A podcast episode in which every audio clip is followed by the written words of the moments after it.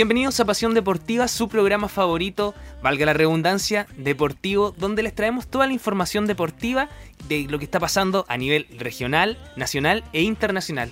Yo soy Javier y me estará acompañando como siempre Camilo, que ya está de regreso. Camilo, ¿cómo estás?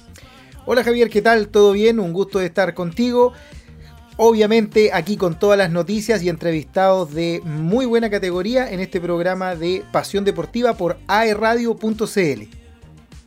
Justamente Camilo, hoy día tenemos un programa bastante bueno, la verdad tenemos un invitado de lujo, Sergio Montoya de TD Basket UDEC. Qué bueno, qué bueno. Oye, el campanil está pasando por un momento extraordinario, así que va a ser muy interesante poder conversar con él, cómo, cómo ha sido esta primera parte y lo que se les viene fuerte, interesante para esta segunda eh, parte que tienen del torneo de básquetbol justamente Camilo, y ya después nos vamos a meter un poquito a todo el acontecer internacional, a lo que está pasando en Tokio justamente por los Juegos Olímpicos de Tokio 2020. Yo creo que todos nos hemos confundido diciendo que eh, Tokio 2020, pero si estamos en 2021, pero el nombre se mantiene. Ah, por ejemplo, cuando vemos a los, a los competidores, a los atletas, compitiendo, valga la redundancia nuevamente, eh, aparecen los carteles de que dice Tokio 2020 y uno dice, pero ¿qué? ¿Los carteles están malos? No, se dejó todo tal cual, se mantiene el nombre, pero se están realizando justamente en Tokio 2021.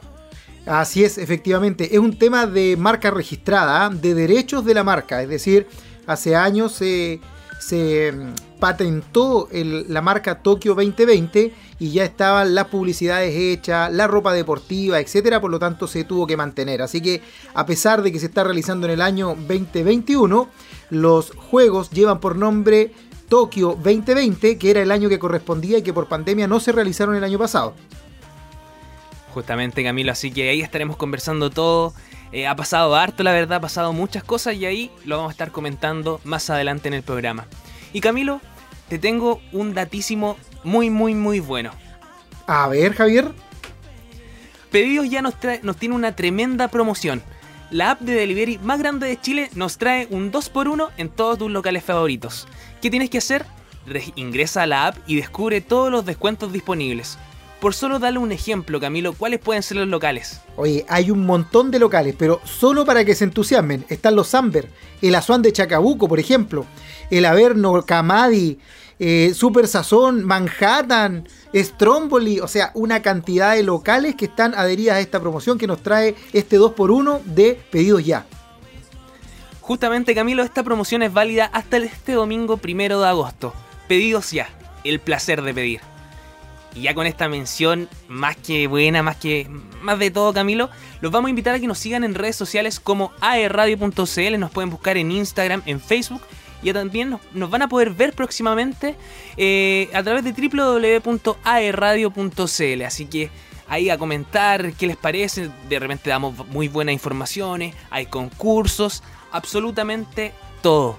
Camilo, ¿te tinca que para comenzar nos vayamos con una canción? Excelente, vamos con música y ya volvemos con nuestro entrevistado del día de hoy. Oh,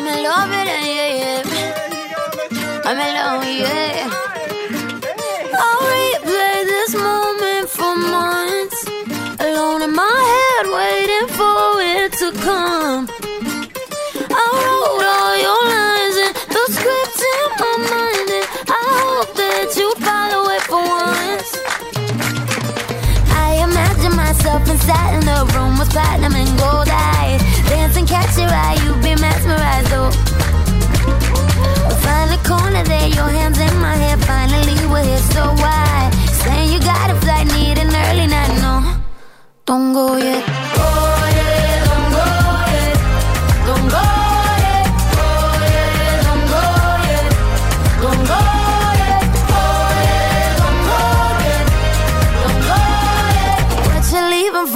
my night is yours, just a little more. Don't go yet. Baby, don't go yet, cause I wore this dress for a little drama. And I bet, I bet that you think that you know, but you don't, baby, come to mama.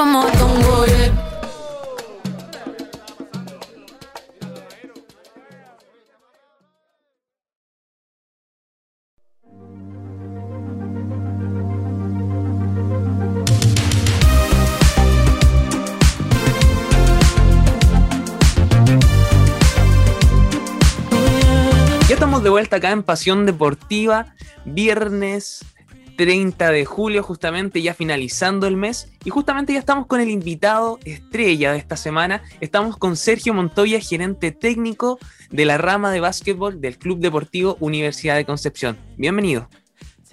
Hola Javier, ¿cómo estás? Un gusto estar en tu programa. Genial. Bienvenido nuevamente. Muchas gracias por el tiempo que se ha dado. Eh, hablemos un poco de la campaña que ha, realizado la UDECA a principio de año porque recibieron invitación de participar en el Basketball Champions League Américas, en donde se reúnen los 12 mejores equipos del continente. Sí, bueno, nosotros estábamos tranquilamente jugando, digamos, Copa Chile y preparándonos para la Liga Nacional de Básquetbol cuando llegó la invitación de parte de la Federación de Básquetbol de Chile, porque Valdivia renunció a ser parte de Valdivia, era el equipo que tenía la franquicia, entre comillas, por tres años para jugar la Champions League. Y anunció por el asunto de la pandemia, por los protocolos que había en ese momento, que eran bastante, bastante fuertes, digamos, había que hacer muchas cosas para poder partic participar a ese nivel. Y ellos no quisieron jugar y nos contactaron nosotros y nosotros eh, averiguamos algunas cosas respecto a los mismos protocolos y respecto a los fondos que necesitábamos para participar, cuánto salía, cuánto nos aportaba la Champions y todas esas cosas.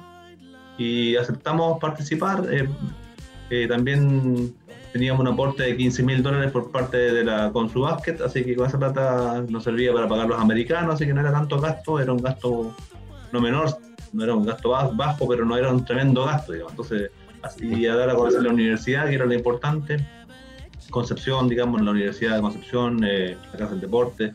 Una de las cosas que pedimos nosotros era jugar de local en la Casa del Deporte. Se aceptó todo eso, bueno, ante la urgencia que tenían ellos también de que no tenían equipo y la federación que no, no quería perder el cupo y, y, nos embarcamos en esa tarea, digamos, y nos salió bastante bien, aunque no se terminó como quisiéramos, eh, no, no, hubo final para nosotros, no se jugó la última burbuja en Brasil, porque por el problema de los contagios eran demasiados. Así que se cambió a Buenos Aires, pasó lo mismo, no se, se cerraron la frontera en ese momento, así que quedamos como parados en el aire y realmente se suspendió y nos jugamos la última burbuja y clasificaron los otros equipos que están en el grupo. Pero bastante positivo para nosotros. Justamente, se hace un balance entonces positivo en torno a esa participación. Justamente no fue un, desafío tanto eh, a nivel deportivo, sino también fue un desafío a nivel sanitario, porque justamente se tenían que cumplir ciertas burbujas, ciertos requisitos, y también fue un desafío a nivel, a nivel, a nivel sanitario, como bien mencionaba, por lo mismo. Sí, organizativo también. Tuvimos que hacernos cargo de una burbuja aquí en Concepción, que traer los equipos de, de afuera, ¿cierto? Alimentarlos, alojarlos, eh, hacer todas las exigencias, que son un montón. Ni te imaginas la cantidad de exigencias que nos hizo la gente encargada de, de Básquet Champions League para el gimnasio, eh, los protocolos de COVID, ¿cierto? Un montón de cosas. Eh, al final yo creo que con eso cumplimos con creces, no tuvimos ningún problema en nada hubo un árbitro que llegó con contagiado, digamos, con contrato estrecho, tuvimos que mantenerlo más tiempo después, arbitró un par de partidos, después le pillaron el contrato estrecho, eso tuvo que llegar a un hotel una semana después, siete días, cinco días después de que terminó todo, tuvimos que mantenerlo ahí al tanto de qué estaba pasando con él, eh, irlo a dejar al aeropuerto los últimos días, o sea, tuvimos harta, harto trabajo, digamos, administrativo, organizativo, y esa parte la cumplimos muy, muy bien, además que ganamos un partido a Sao Paulo dentro de los equipos fuertes del, continente. Así que entre deportivo, organizativo y COVID, yo diría que cumplimos las tres. Justamente esto también abre la posibilidad quizás más adelante eh, participar nuevamente, participar quizá en un torneo, se están las medidas sanitarias. Eh, fue un balance positivo justamente como bien mencionaba usted y esto que nos afecta a todos de manera igual es el COVID justamente nadie se esperaba esta pandemia, nadie se esperaba esto, y esto también afecta a los jugadores porque ¿qué, ¿qué pasa aquí? Eh, se quedan sin poder jugar, sin poder hacer entrenamiento en algún caso, ya sea el año pasado cuando inició todo esto. ¿Cómo se enfrenta y cómo enfrenta Basket UDEC la pandemia? Sí, nosotros tenemos una serie de protocolos que hay que cumplir, eh, que están todos especificados, ¿cierto? dentro de un reglamento COVID que tenemos en la liga, que lo está eh, puesto por el MinSal, después lo toma el MINDEP que, y después la liga, digamos, y tenemos que cumplir con un montón de cosas. Eh, esto se cumplió desde el día 1, desde que estamos en el primer entrenamiento hasta, hasta ahora, y que son dos PCR por semana, por ejemplo.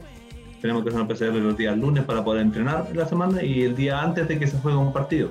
De hecho, nosotros hicimos PCR hoy día porque jugamos mañana y pasado entonces eso hemos tenido suerte o cuidado, digamos, de que no hemos tenido ningún caso positivo en, todo, en todos estos PCR que nos han hecho, debe ser unos 50 casos veces ya, si estamos todo el año haciendo unos PCR, y no hemos tenido ningún caso positivo, bueno, afortunadamente, digamos, y yo creo que los jugadores han cuidado bastante, están dedicados a cuidarse, eh, no hacemos desarreglos, estamos dedicados a jugar y entrenar, y, y eso, eso nos ha tenido bien en este momento, nos, hemos sido de los pocos equipos que no han tenido casos de contagio y no hemos tenido que pasar a cuarentena Hemos suspendido partidos porque los otros equipos han tenido, han tenido casos, pero no nosotros. Entonces, eso, eso el protocolo se ha cumplido, un protocolo estricto de, entrenamiento, de ubicaciones en el gimnasio, de limpieza, ¿cierto? Bueno, alcohol un montón de cosas más que se cumplen a, rajatabla, digamos, y se ha mantenido eso. Con eso se ha mantenido la burbuja nuestra, digamos, sin contagio y hemos podido seguir entrenando y jugando normalmente, digamos, como ya, normalmente sin público, pero normalmente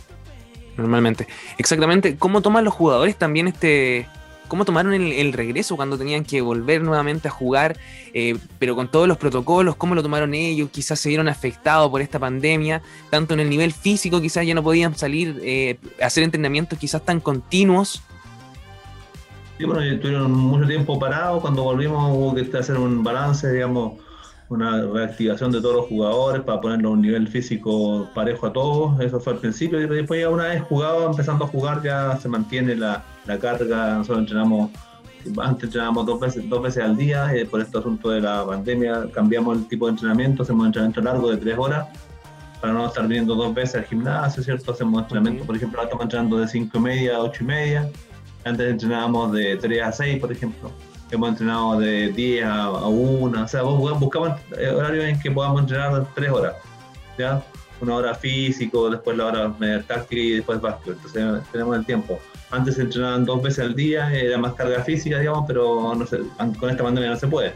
Los jugadores han tomado bien, yo creo que están acostumbrados a todo eso, lo único que quieren es que vuelva al público, les gusta jugar con público, los jugadores no, no están acostumbrados a jugar sin público, es como mostrar un entrenamiento jugando un partido pero en la parte ya adaptación están todos adaptados y están todos metidos en lo que es el, torneo.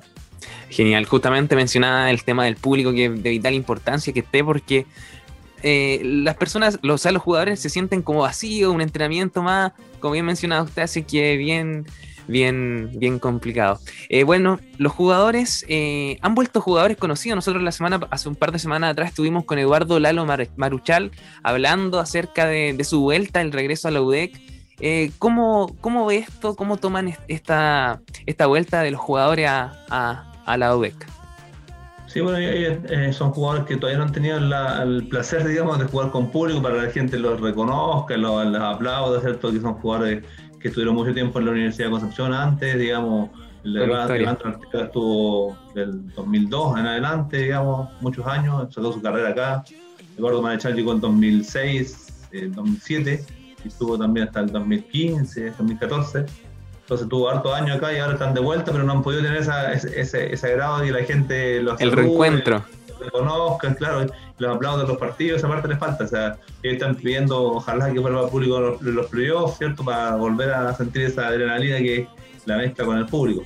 Pero bien, ellos han estado muy bien en el equipo, o sea, son jugadores ya mayores, digamos, tienen más edad de cuando jugaron inicialmente, pero se han ido adaptando bien, han tenido algunas lesiones, pero ya están 100% y están y cumplen con el equipo y son ponen la experiencia que quizás nos faltaba en el equipo joven que teníamos nosotros con muchos universitarios y ahora estos jugadores eh, tienen experiencia y le dan otra, otra diferencia al equipo. Justamente le brindan experiencia y también esta la transmiten hacia los demás, hacia los demás jugadores. Bueno, el Campanil UDEC marcha líder en la conferencia centro con 15 victorias y 33 unidades. Justamente hoy día, hoy día a las 20 horas se enfrentan a los Leones de Quilpué eh, cómo se preparan los partidos. Ya hablábamos de, un entrenamiento largo, que antes se, hacía un entrenamiento eh, quizás de dos días, tres días, y ahora se hace un entrenamiento más largo. ¿Cómo se preparan los partidos, por ejemplo, ya en este caso, frente a los Leones de Quilpué? Sí, bueno, nosotros primero eh, nos quedan dos partidos, estamos primero en la, en la conferencia centro, ya no, cambiamos esa posición, digamos, vamos a jugar de local los dos primeros partidos, si avanzamos, seguimos jugando de local, tenemos ventaja de cancha que se llama, que jugamos más partidos de local que de visita en caso de desempate. O sea, los playoffs son a lo mejor de cinco, nosotros partimos dos de local, dos de visita, si hay un quinto, se juega de local. Entonces esa ventaja ya la sacamos, pero nosotros estamos pensando un poco más allá y que ganar los dos partidos que quedan, que son con Leones y con Católica, hoy día y mañana, eh, para poder quedar número uno de, la, de todo el campeonato. Con eso tendríamos ventaja en, una posible final con las Ánimas, por ejemplo, que tiene también terminó con el 17 3. Entonces nosotros si ganamos los dos quedamos con 17 3 igual que ellos, pero con mejor diferencia de goles. Entonces estamos pensando en eso, ya pensando más allá, que si, que pasamos, si, si pasamos y salimos campeones de esta conferencia, de, tener la ventaja del local con las ánimas o con, el que sea del sur. Nosotros para ganar un partido habitualmente en la semana se trabaja fuerte, digamos, el día de partido eh, no se trabaja como en la semana, se hace una hora de, tiro que se llama en la mañana, de, 10 a 11 tiros, para realizar algunas estrategias puntuales del equipo rival, se, muestra un video de cómo juega el equipo rival, las jugadas que tiene, hemos todo estudiado, el asistente Santiago Gómez tiene todo estudiado los sistemas del equipo rival, entonces se repasan cómo se contrarrestan, eh, se muestra un video de los jugadores, se les dice cómo se va a defender tal y toda situación. Eh, los jugadores llegan con eso sin cansarse mucho, digamos, llegan con esa información fresca al partido de tarde y después se les da una charla un poco antes, media hora antes que empiece el partido, que se les repasan las situaciones de las marcas de jugadores, los sistemas que tienen ellos, cómo lo vamos a marcar y todo eso. Y se juega normal el día siguiente, no se entrena en la mañana, se descansa porque se jugó un partido, digamos, y se llega solamente al partido al partido que se juega en la tarde. Y ahí se repasa un poco media hora antes también o una hora antes, se ve el video del equipo que vamos a enfrentar y, se ven algunas situaciones puntuales. Ya todos conocen a los equipos rivales porque nos hemos enfrentado ya tres veces, esta es la cuarta. Con Leones jugamos la semana pasada, o sea, jugamos el sábado pasado en, en ya lo conocemos al rey del derecho, sabemos su virtud y sus falencias, así que se repasa eso más que nada y y se ve cómo se va a enfrentar el partido de turno. Genial, genial. Destacamos también que el último encuentro lo ganó de visita justamente frente a los Leones de Quilpué, en donde ganó 72 a 67. Así que lo viene haciendo bien UDEC. Eh, mucho éxito en, en estos partidos que se vienen hoy día frente a Leones de Quilpué y mañana ya contra Universidad Católica. Pero también se viene un desafío un poco más adelante, mirando un poquito más a futuro, ya sea unos cinco días más. Eh, se vienen los play, playoffs acá ahora en agosto. Sí, ya terminamos este fin, eh, día y mañana terminamos la fase regular porque son partidos pendientes que quedan por problemas de COVID, algunos equipos, ¿cierto? Que se atrasó un poco, pero la, conferencia azul ya está terminada, ellos parten el 2 y 3 de, agosto los periodos, nosotros partimos 4 y 5.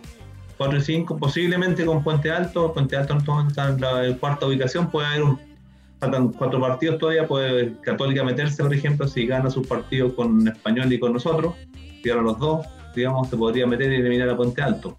Se ve difícil porque va a jugar de visita, ¿cierto? Y nosotros también queremos ganar porque también queremos meternos como primero de, toda, la, de toda la liga.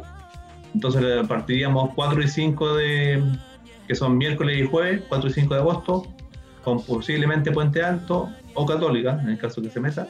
Y después jugamos 9 y 10 de, de agosto en Santiago, con Católica o Puente Alto también, depende del resultado, si si vamos 2-0 acá y el 9 ganamos, terminamos la serie ahí, o si no, se larga, digamos, a un quinto partido que sería el sábado 14. Esa es la primera fase del playoff. Genial. ¿Y cómo el ánimo del vestuario, de los jugadores frente a todas esta, estas competiciones que se vienen?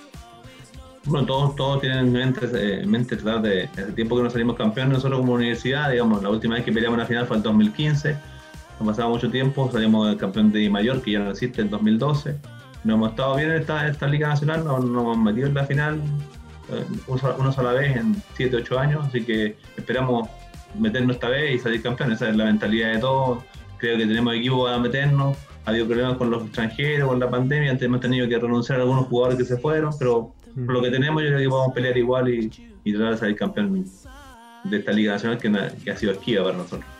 Justamente y lo han logrado así con todo lo que tienen ya van eh, primero, como bien mencionábamos, eh, demuestran un juego distinto, un juego bueno. eh, hablamos también un poco de, la pandemia, de lo que ha sido, de la, de la falta del público también, que los jugadores ahí, el reencuentro con los jugadores, la hinchada de la, de la. Y más, ahora hablemos un poquito de lo que se viene quizás más adelante, cuáles son sus próximos desafíos, quizás en eh, clasificar a algo. Bueno, nosotros tenemos la franquicia de la Basketball Champions League por tres años. Eh, jugamos este año y pues, supuestamente en octubre noviembre de este año parte la nueva, la nueva versión. Estamos viendo qué pasa ahí porque igual nos pusieron algunos reparos con la Casa del Deporte, quiere que vayamos para Santiago, todas esas cosas tenemos que estudiarlas, estamos viendo. Pero nosotros, por ejemplo, si salimos campeones, no vamos a la Liga Sudamericana porque el campeón de la Copa Chile va, que es eh, Puente. Puerto Varas ya está designado para ir y eso, eso es el 21, 20, y incluso van a ser locales del 20 al 23, me parece, el 20-22 de, de octubre. Nosotros estamos, tenemos la Champions tomada, vamos a ver qué pasa más adelante, si es que podemos seguir participando, si no hay problema. Eh, también tenemos, nosotros tenemos en la rama femenina, que ya empezamos a entrenar la semana antepasada y parte de la Liga Nacional Femenina después del 18 de septiembre hasta, hasta diciembre. Y también estamos, estamos metidos con eso, tenemos las niñas, hay 22 niñas entrenando, así que tenemos que hacer un corte de semana para que queden 15 y también tenemos, eh, vamos a tener dualidad de, funciones, digamos, entre, entre básquet femenino y masculino. Genial, genial. ¿Y el, básquet, el básquetbol femenino, cómo se prepara? Eh, quizás eh, hay una. se conocen entre quizás los jugadores de, de, de, la selección de la selección masculina, se dan algunos tips, se dan, comparten experiencias. Bueno, se, entrenan separados, se apuntan en el momento que se va uno y entra el otro, ¿no? Pero no, se toma mucho por, por el aforo de la casa del deporte, todas esas cosas. No pueden, hay mucha gente en, la, femenino, entonces tenemos que bajar un poco y tenemos que esperar que termine uno en un equipo, eh, saniticen todo y después entran el equipo, si no, no se ven mucho. La verdad es que no se ven mucho. Pero entrenan a la par, digamos, tienen el mismo cuerpo técnico los dos equipos, así que, el equipo más, el 90% son jugadores universitarias, todas con algunas con becas universitarias, ¿cierto? Y todas estudian en la Universidad de Concepción. Hay dos o tres nomás que son de afuera. Genial, genial. Eh, ya haciendo un balance ya como para cerrar todo esto, eh, ¿cómo ve usted a la Universidad de Concepción actualmente? Bueno, nosotros tenemos un proyecto, siempre hemos tenido un proyecto universitario profesional. No es solamente que nosotros, digamos, ya contratemos a cinco jugadores profesionales y que se dediquen a jugar básquet y salgamos campeones. No. Mm. Nuestra universidad es la que pone, digamos, la plata, ¿cierto? Y los objetivos, y una de las cosas importantes es que los jugadores tienen que ser, en el plantel de que un 80% jugadores universitarios. En ese caso, nosotros vamos siempre buscando jugadores a nivel nacional, que den que podamos darle alguna beca, que vengan, ¿cierto? Este, el año pasado fue el caso de Lino Saez, Michael Rivera Juan Pablo Alvarado, que son los tres jugadores que llegaron con becas el año pasado. Eh, teníamos ya de antes a Sebastián Carrasco, que también estudia aquí en la U, Carlos Laurer, que estudia educación física.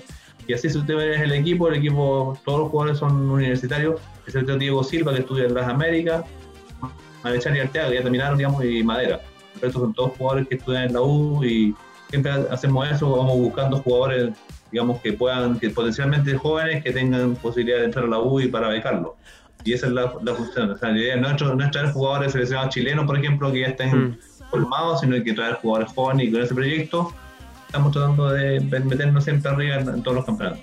¿Cómo es el seguimiento que se le hace ahí, un poquito hablando, cuál es el seguimiento que se le hace a los jugadores, cómo se busca, eh, quién es el encargado de eso? Sí, bueno, el cuerpo técnico, yo también, digamos, la gente de la universidad también se, se meten a buscar de hecho, eh, estuvimos hablando en la semana pasada con el jugador Kevin Rubio, que es seleccionado chileno, que jugó en Ancud, porque intentamos traerlo el año pasado, pero no había, ni siquiera se había inscrito para la PSU, así que este año le, pedimos que si quería entrar, primero tiene que inscribirse para PSU o PTU, como, se llama ahora, y intentar traer jugadores a ese nivel, jugadores que son seleccionados chilenos, jóvenes, de proyección, digamos, para que entren a estudiar a la universidad. Este, siempre vamos viendo cuántas cupos nos van quedando, eh, en dónde estamos bajos y traemos uno o dos, no, traemos, eh, traemos uno o dos jugadores de ese nivel, uno hemos traído siempre, y el año pasado fue Lino antes fue Sergio Carrasco, antes fue Carlos Lauler, digamos, jugadores que llegan y puedan jugar al tiro, digamos, sin necesidad de estar dos o tres años esperando eh, formarse, sino que ya están formados. Esa es la idea, siempre ha sido la idea del, del, club, digamos, y de la universidad. Genial. Eh, Sergio, muchas gracias por el tiempo nuevamente, por el tiempo brindado a nosotros y por todas estas primicias que nos están contando, todo lo que ha sido Basket UDEC. Y justamente los dejamos a todos nuestros auditores invitados para hoy a las 20 horas, donde se enfrenta frente a los Leones de Quilpué y ya mañana a Universidad Católica. Sergio, nuevamente, muchas gracias por el tiempo. Nosotros les dejamos la puerta abierta para que quieran venir cuando quieran a contarnos así todo lo que está sucediendo, si tienen alguna algo algo nuevo, algo que quieran contar, nosotros los ayudamos aquí y le damos les dejamos la puerta abierta para que digan absolutamente todo. No, muchas gracias a ustedes por la difusión de, lo que está pasando en el club, ¿cierto? Eh, este, en, este, tiempo de pandemia es importante difundir lo que pasa porque no, todos pueden ir a los gimnasios, no pueden verlo, entonces eso eso sí lo pueden ver, por ejemplo, por CDO o por NBTV que, está transmitiendo todos los partidos, así que la invitamos a que los vean por el momento. Esperamos más adelante ya poder volver con el público a los gimnasios. Justamente ya se está empezando, hay luces verdes para poder eh, quizás más adelante tener un aforo quizás limitado, mucho menor al que estábamos acostumbrados, pero ya tener un, aforo un poquito más limitado acerca y que puedan presenciar los partidos justamente. Sí, hay un proyecto de que se pueda ir gente, menos que lo que se iba anteriormente. Hay que ver cuánto es el aforo de la Casa del Deporte, que son 2.000 personas. Un 25% de eso podría ir, o un 20%. Hay que analizar todo eso, los espacios, hay que, hay que, hay que ver muchas cosas. Pero está más cerca que, lejano. Entonces, cuando eso sea, nosotros aquí les dejamos la puerta abierta para que nos vengan a comentar y a dejar la invitación. Así que muchas gracias, Sergio, nuevamente. Eh, los dejamos invitados y vámonos con una canción para terminar con esta entrevista.